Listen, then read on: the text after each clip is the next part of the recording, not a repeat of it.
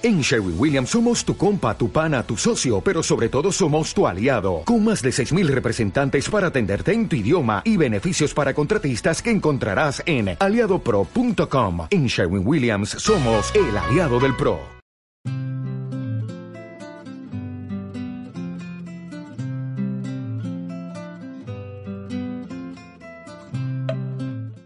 Bienvenida al podcast de Intrépidos, un espacio para los amantes de los viajes que pretende dar un paso más allá y sacar ese intrépido o intrépida que llevas dentro. A los mandos, José Antonio Masia, fundador de Trekking y Aventura, quien te guiará a lo largo de los cinco continentes para descubrirte culturas, fauna y paisajes que no te habías planteado. Y si te quedas con ganas de más, entra en www.trekkingaventura.com apúntate a nuestra comunidad y te llegarán varias guías gratuitas con propuestas por todo el mundo. ¿Empezamos hoy a darle forma a tu próxima aventura? Venga, vamos a ello.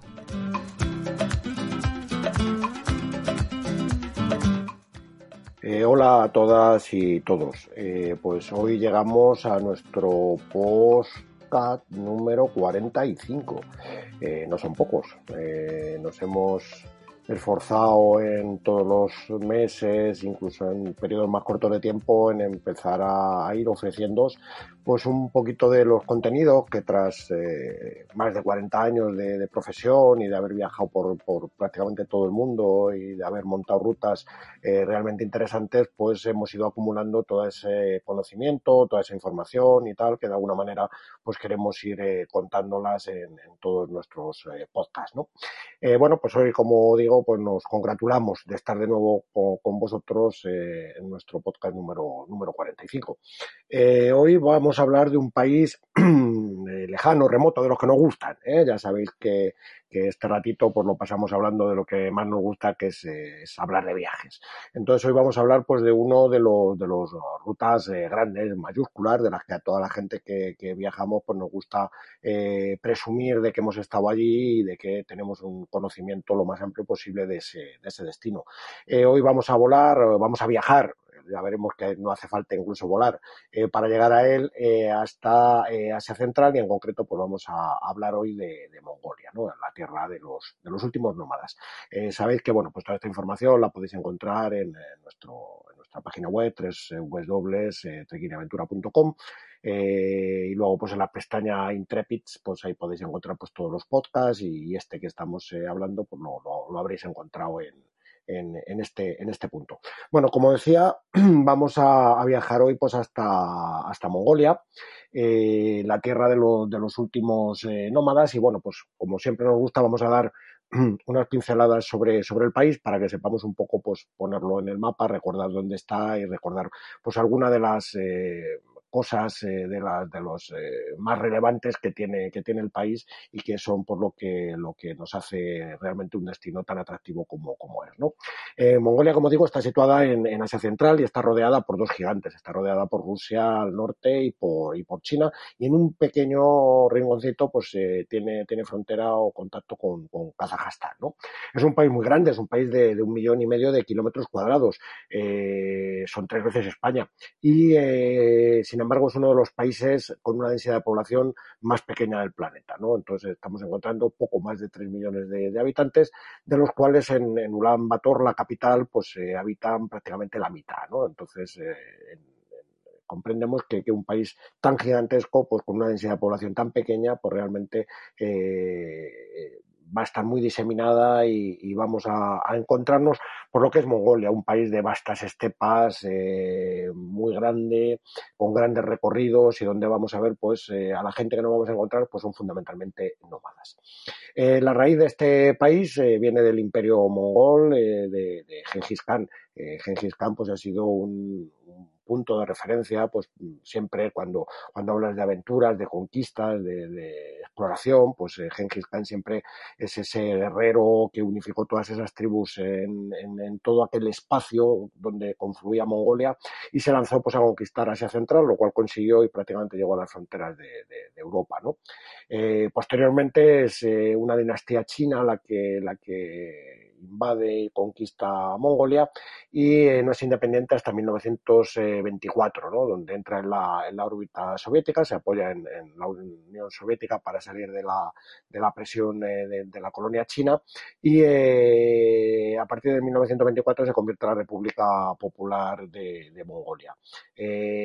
no es hasta la caída de la URSS y en 1992 donde ya ellos eh, confeccionan su, su, propia constitución, una constitución democrática, con un parlamento, con elecciones, etcétera, etcétera, y se separan ya totalmente pues, de, del mundo ex soviético. Eh, como cosa curiosa, pues eh, pensar que la religión del país es el budismo lamaísta, o sea que los mismos monjes y los mismos monasterios y el mismo culto que encontramos en Tíbet lo vamos a poder encontrar pues también en Mongolia, ¿no? Eh, ya lo hemos localizado en el mapa, ya sabemos, hemos recordado dónde estaba Mongolia, saberlo lo sabemos todas y todos, eh, ya lo hemos recordado, eh, y ahora pues vamos a ver un poco qué hay dentro de esa, de esa localización, ¿no? Entonces, como digo, es un país gigantesco, es un país fundamentalmente de estepas. en, la parte norte pues tenemos montañas, la zona del, Altai, la parte del lago Korkut, que es uno de los lagos más, más profundos de, del mundo, y una de las concentraciones de agua dulce también más más grandes. Eh, como nota curiosa, pensar que en Mongolia vamos a encontrar 8.000 lagos. ¿eh? Es un país con una ingente cantidad de, lagos que, van a salpicar pues, toda su, geografía. Eh, como digo, pues la parte norte es la zona montañosa. En las montañas del Altai está el, el Kuchen Ul, que es el pico más alto, que tiene 4.374 metros. Y luego, pues en toda la zona sur vamos a encontrar pues eh, el desierto del Gobi, ¿no? Es uno de los desiertos, el sexto desierto más grande del mundo. Eh, es un desierto muy interesante y sobre todo pues eh, se hizo muy famoso por, por, haber descubierto en él pues huevos de, dinosaurio, ¿no? Entonces que es una, es una, son restos que son muy difíciles de encontrar. Eh, esto configura pues un país eh, básicamente de, nómadas, ¿no? Históricamente han sido, han sido nómadas y al día de hoy pues siguen eh, viviendo del, nomadeo, del pastoreo como, como principal fuente de, vida. pensar de todas maneras que el, nómada actual es un nómada que se transporta en, vehículos 4x4. entonces lo vamos a encontrar en sus campamentos, con sus germontados, con sus camellos, camellos bastrianos, vamos a ver camellos bastrianos, camellos de dos jorobas, los camellos de, verdad, no los que vemos en el Sáhara que son dromedarios de, una joroba, sino los bastrianos de dos jorobas. Eh, pues todo esto va a ser las pinceladas que vamos a ver en ese inmenso marco verde que es fundamentalmente Mongolia. Bien, si queremos viajar a Mongolia, pues hombre, yo lo primero que os diría es que entréis a la página de Trekking y Aventura y, miréis qué es lo que estamos ofreciendo, que hay eh, tres bonitos viajes eh, que son muy, muy completos. Pero si no lo queréis hacer, mm, también eh, Mongolia sigue estando ahí, es un país de primera categoría que merece la pena eh, ir de, sea solo, acompañado o, de la manera que elijáis. ¿De qué forma vamos a poder llegar a la capital, a Ulan Bator? Pues hay dos fórmulas fundamentales. Una es el avión. El avión no muchas compañías vuelan, concretamente hay dos que son Turkish Airlines y, y la compañía aérea local eh, en Mongolia, que son las que tienen pues más frecuencias de vuelos y vuelan desde, en concreto Turkish, lógicamente, desde Estambul y eh, creo que recordar desde Frankfurt o Múnich es donde está volando las líneas aéreas de, Mongolia. Eh, recomendable siempre Turkish por garantía, por seriedad, etcétera. Las líneas mongolas dejan bastante que desear en calidad y en fiabilidad. Eh, pero no hay muchos vuelos y vamos a encontrar que si no lo hacemos con mucho tiempo, pues nos podemos encontrar unas tarifas eh, a veces disparatadas. ¿no?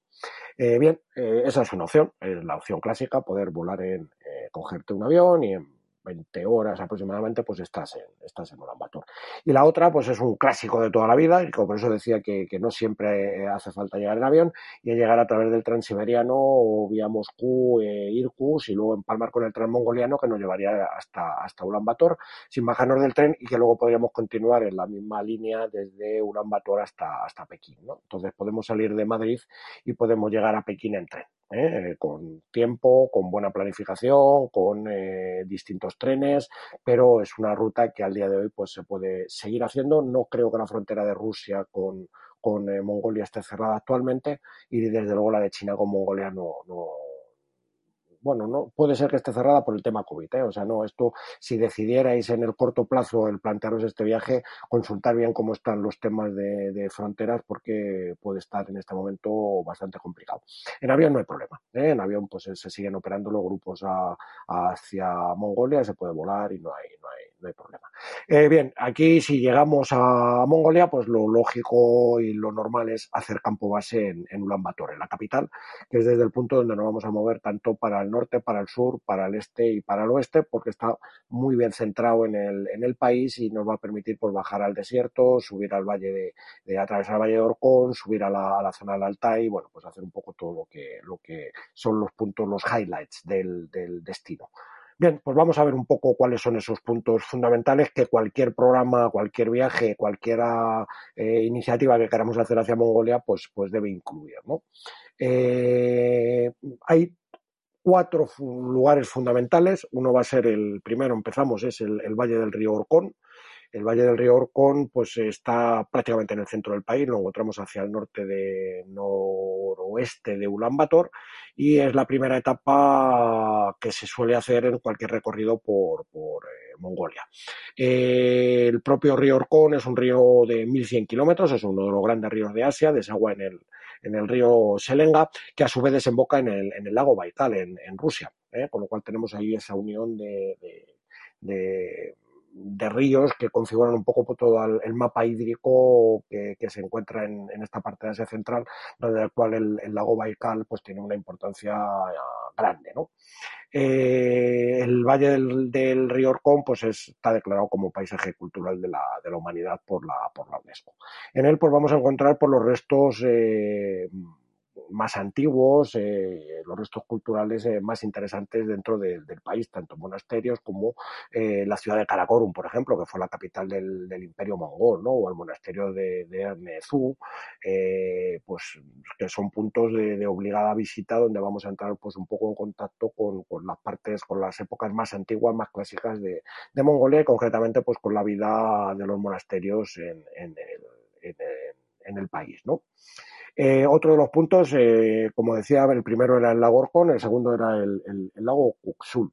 El lago Kuxul es, eh, perdón, está situado prácticamente en el norte. Si miráis el mapa de Mongolia, pues vais a ver que en esa esquinita de arriba, en la parte central del norte, pues nos encontraremos este, este lago. Es una de las regiones probablemente más salvajes y más duras de, todo el, de todo el país, ¿no? Eh, como digo, pues está eh, habitada en muchos casos por, por gente que viene de, de, Rusia, por gente que viene de Kazajstán, eh, y es donde habréis visto que se celebra pues el Festival de las, de las Águilas. Entonces, no, no recuerdo el mes, creo que es en octubre o así, que hay un festival donde pues eh, todos los jinetes eh, ataviados con las ropas típicas, con esos gorros con, con lana, y con las águilas en la, en la mano, pues se realizan pues ejercicios de, de, y exhibiciones de caza con, con este este, con este predador, ¿no? Que son las, las, águilas adiestradas, ¿no? Entonces, bueno, esto es uno de los atractivos y que siempre que viajemos por el norte, pues eh, debemos tener en cuenta de, verlo y disfrutarlo, porque ver esa estampa de los caballos eh, mongoles eh, cabalgados por, por esta gente y con, con la demostración de las águilas cazadoras, pues sin duda es un, es un de las imágenes más icónicas de las que podemos encontrar en el, en el país. Por continuar un poco desgranando los, puntos importantes del país, pues entonces nos iremos al, a las montañas del Altai, nos vamos hacia la parte oeste, a esa parte fronteriza con, con Kazajstán y con, la Unión Soviética. Aquí fundamentalmente habitan los, los tubanus, que es una mezcla étnica realmente muy interesante porque además de su cultura tiene sus formas musicales y si buscáis en, en eh, YouTube eh, música tubana, pues vais a, vais a encontrar cosas realmente sorprendentes y muy, muy desconocidas, ¿no? Entonces, bueno, pues toda esta región que está habitada por, por, esta, por esta etnia, pero fundamentalmente están las montañas del Altai. Las montañas del Altai es una cordillera de picos que no superan los 4.400, 4.300 metros, como hemos eh, dicho antes, la, la, montaña más alta me parece que son 4.375, pero es una zona pues donde hay glaciares, donde hay pues una naturaleza absolutamente salvaje y, prístina, ¿no? O sea, no hay, no hay prácticamente pues ningún núcleo humano importante ni que esté causando ninguna transformación en el, en el en el entorno. ¿no? Eh, en esta zona, pues, como digo, pues los glaciares eh, inmensos y da origen a los tres mayores ríos del norte de, Asia, el Intis, el Obi y el Jinesei. Eh, como digo, pues es la parte más exuberante y la parte más endógita del, país. ¿no? aquí tenemos un parque nacional, el Parque Nacional de Tambang Got, eh, que también se le llama como los cinco reyes, ¿no? Entonces eh, es una zona que, como digo, presenta una serie de montañas de, cuatro mil y pico metros y que es una de las zonas excelentes para hacer trekking y para caminar, con lo cual eh, aquí estamos dando pues un contenido totalmente diferente a lo que es una visita por las grandes estepas mongolas, ¿no? Y finalmente, como no, pues hablar del, desierto del Gobi, ¿no? Como decía, el desierto del Gobi es el sexto, es el sexto desierto más grande del mundo. Eh, tiene grandes dunas, no son las dunas del Sáhara, o sea, ya sabéis que lo que me seguís y habéis, eh, me habéis escuchado en más ocasiones, pues eh, el, mi preferido y donde considero que, el desierto entra en su máximo esplendor, pues es en, Argelia concretamente, en la, zona del sur de, Argelia, tanto la parte de Tamarraset como, como Janet, pues es donde Sahara cobra todo su, esplendor, pero aquí pues tenemos unos campos de dunas eh, también eh, bellísimos y con dunas como las zonas de las dunas de Congorels que tienen casi 300 metros de altura, ¿no? Son, dunas realmente gigantes, ¿no? Y bueno, por la importancia también pues de, que es aquí donde se encuentran pues en distintas exploraciones pues huevos de, dinosaurio, lo cual pues da una, fama merecida al, desierto del Gobi. Bueno, pues estos son digamos los puntos eh, que en cualquier viaje recomendamos visitar. Repito, el Valle del Río Con, eh, el lago Kuksul eh, al norte, las montañas del Altai y el desierto de Gobi. ¿no? Estos son, pues, eh, sin duda, los puntos fundamentales. Bien, la siguiente pregunta es cuándo nos planteamos viajar a Mongolia. Pues Mongolia tiene fundamentalmente un clima continental. ¿Esto qué quiere decir? Pues que los inviernos son extremadamente fríos y los veranos pues se ciñan a los meses de julio, agosto y parte de septiembre, que es la época pues eh, más calmada en cuanto a temperaturas y la época que nos permite pues viajar con, con unos entornos y con unos paisajes realmente, realmente bonitos. Lo que es el invierno, pues el invierno es, este, es extremadamente duro. Nosotros hemos hecho en trekking, hemos hecho en algunas ocasiones pues eh, algunos programas invernales eh, en, Mongolia nos encontramos un país pues absolutamente congelado, donde la gente evidentemente sigue viviendo, pero el, te mueves en estepas pues absolutamente heladas, entonces es realmente interesante ver cómo la vida continúa y cómo la gente pues se adapta a unas condiciones que pueden tener pues entre 40 y 45 grados bajo cero. Pensar que eh, Ulaanbaatar es la capital de un país más fría del mundo, porque en invierno pues llega a tener hasta temperaturas de 45, de menos 45 grados. ¿eh? O sea, 45 grados bajo cero son fáciles de, encontrar en, en eh, y por ende, pues en el Gobi, eh, donde pues en los meses de verano, julio, agosto y septiembre, pues podemos tener 28 o 30 grados más o menos, pues durante el invierno podemos llegar a los 40 grados bajo cero también. Que son, son temperaturas realmente muy, muy muy impactantes y donde si decidimos venir en invierno, pues tenemos que venir preparados para, para todo, sobre todo porque fuera de Ulan Bator vamos a encontrar muchas infraestructuras que están, que están eh, cerradas, ¿no? que no están en, uso. Bien, y ahora hablando de infraestructura, pues, pues vamos a, a ver algo que, probablemente lo tengáis en la cabeza. Cuando habéis visto cualquier foto de, de Mongolia, pues es muy fácil ver eh, salpicadas en esas grandes eh, praderas, pues unas tiendas redondas eh, blancas con colores, etcétera. ¿no? Eso es lo que eh, en algunos países se llaman yurtas y concretamente en Mongolia se llaman gers. Eh, son tiendas redondas, son tiendas con una calefacción, con una estufa en el medio y son las tiendas donde viven los, nómadas. ¿no? Entonces es muy fácil pues, verlas salpicadas en cualquier punto donde encontremos nómadas, pero también son los lugares donde nos vamos a alojar en el momento en que salgamos de, de Bator. Sobre todo en toda la parte central y en toda la parte del Gobi, pues es el, tipo de alojamiento que vamos a encontrar. Y en el norte probablemente pues ya en las organizaciones de los, de los trekking y en las rutas que hacemos más, más en zonas más despobladas y más desconocidas, pues aquí ya necesitaremos llevar nuestras tiendas de campaña, cocineros, etcétera. Pero normalmente lo que, lo que son nuestras rutas más normales, pues eh, utilizaremos los GERS para, para.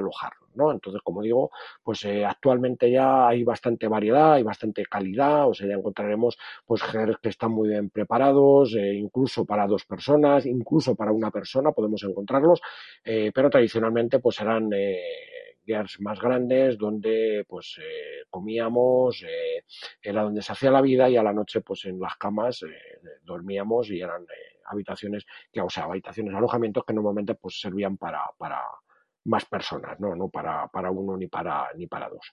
luego, a la hora de, viajar, pues hay que tener también en cuenta algo que, que posiblemente hayáis encontrado siempre en cualquier búsqueda para Mongolia, que es el Festival del Nadal.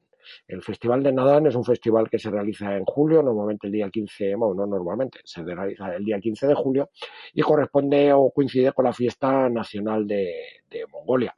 Esto quiere decir que los mongoles pues van a vestir sus mejores galas y van a hacer lo que mejor saben hacer, que son tiro con arco, la lucha mongola y las carreras de caballos.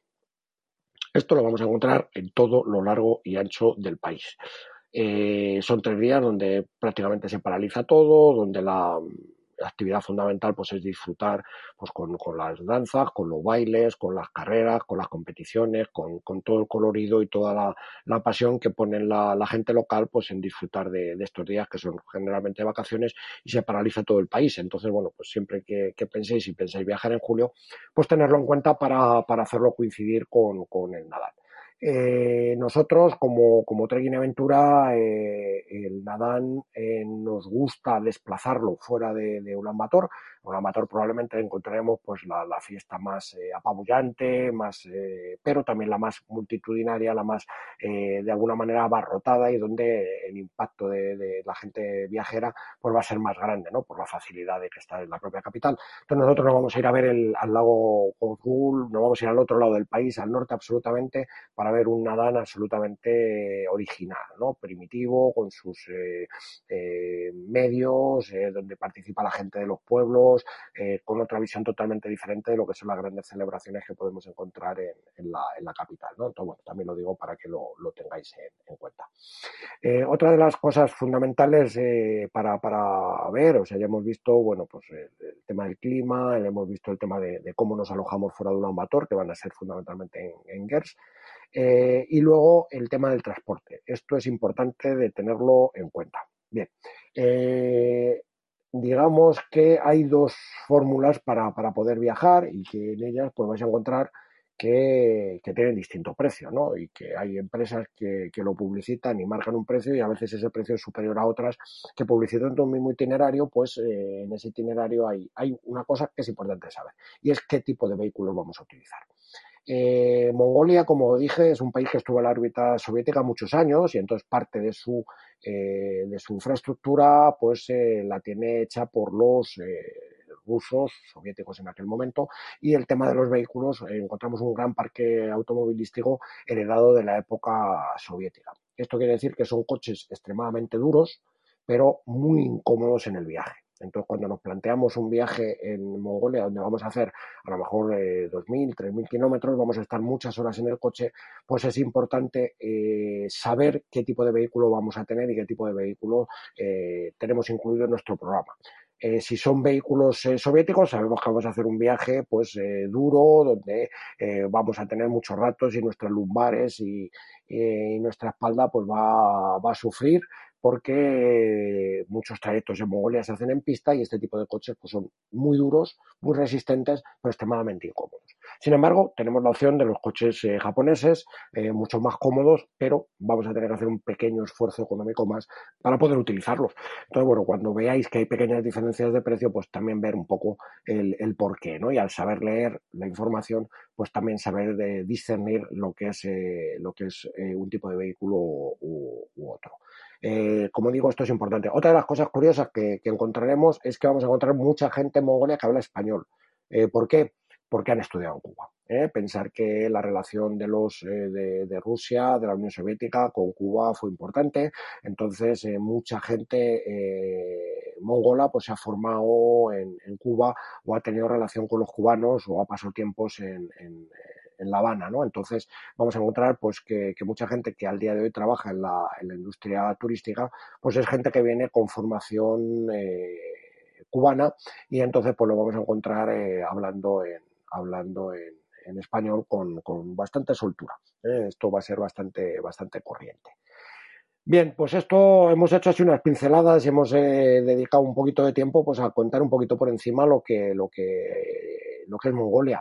Eh, y ahora, pues si me vais a permitir, pues también quiero hacer un poquito hincapié en lo que Trekking Aventura ofrece en Mongolia, ¿no? Entonces vamos a encontrar dos tipos de viajes, el viaje que digamos más cultural, donde vamos a hacer pues el recorrido un poco de lo que hemos contado antes, o sea, vamos a hacer el Valle del Río Com, vamos a hacer el desierto del Gobi, vamos a subir hacia los, los el lago Kongol al, al, norte y vamos a hacer ese recorrido amplio por toda Mongolia, vamos a visitar un montón de parques nacionales, vamos a estar 16 días pues trajinando y, recorriendo el país de una forma tranquila, pausada, pero para ver muchas cosas, ¿no? Entonces eh, ese es el, el viaje, digamos, un poco clave. Eh, en julio lo repetimos, pero eh, viendo el, participando en el, en el Nadan, en el, viendo, estando ese día en el lago Kogul para ver el, el Nadan, y luego tenemos el programa de, trekking, el trekking en las montañas doradas, en las montañas del, del Altai.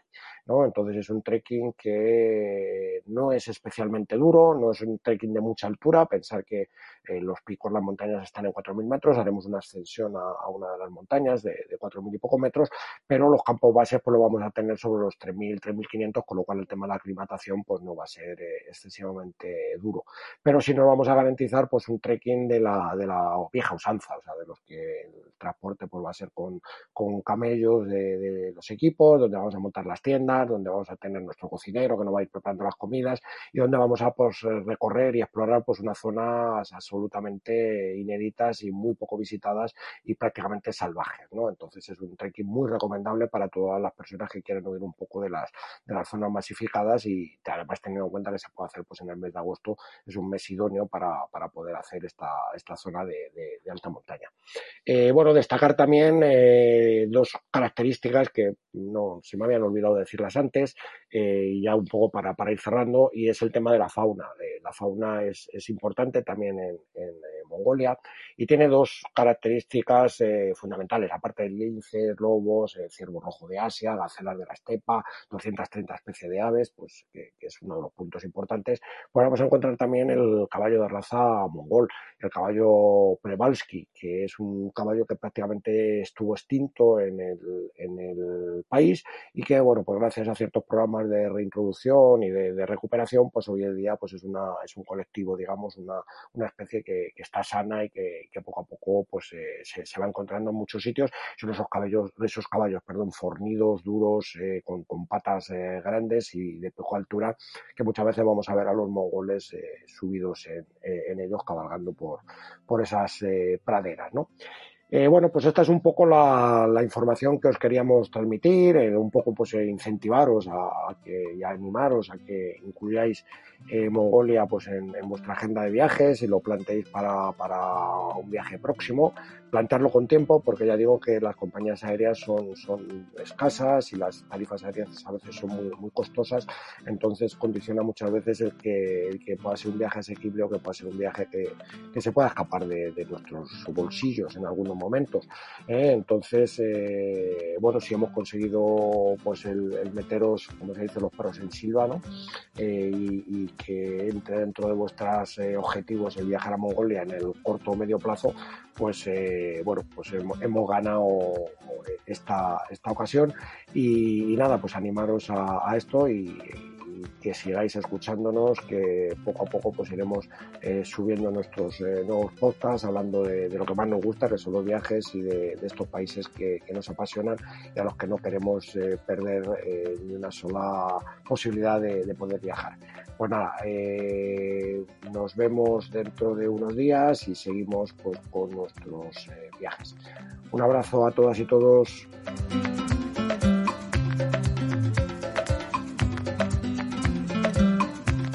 Y eso ha sido todo por hoy. Te recuerdo que en la web de Trekking y Aventura, en el apartado de Intrépidos, te dejaremos enlaces de interés relacionados con este episodio. Y además también te podrás apuntar a nuestra comunidad para recibir la newsletter más auténtica y diferente del mundo de los viajes y la aventura. Y nada más, nos despedimos recordándote que si piensas que la aventura es peligrosa, la rutina es mortal.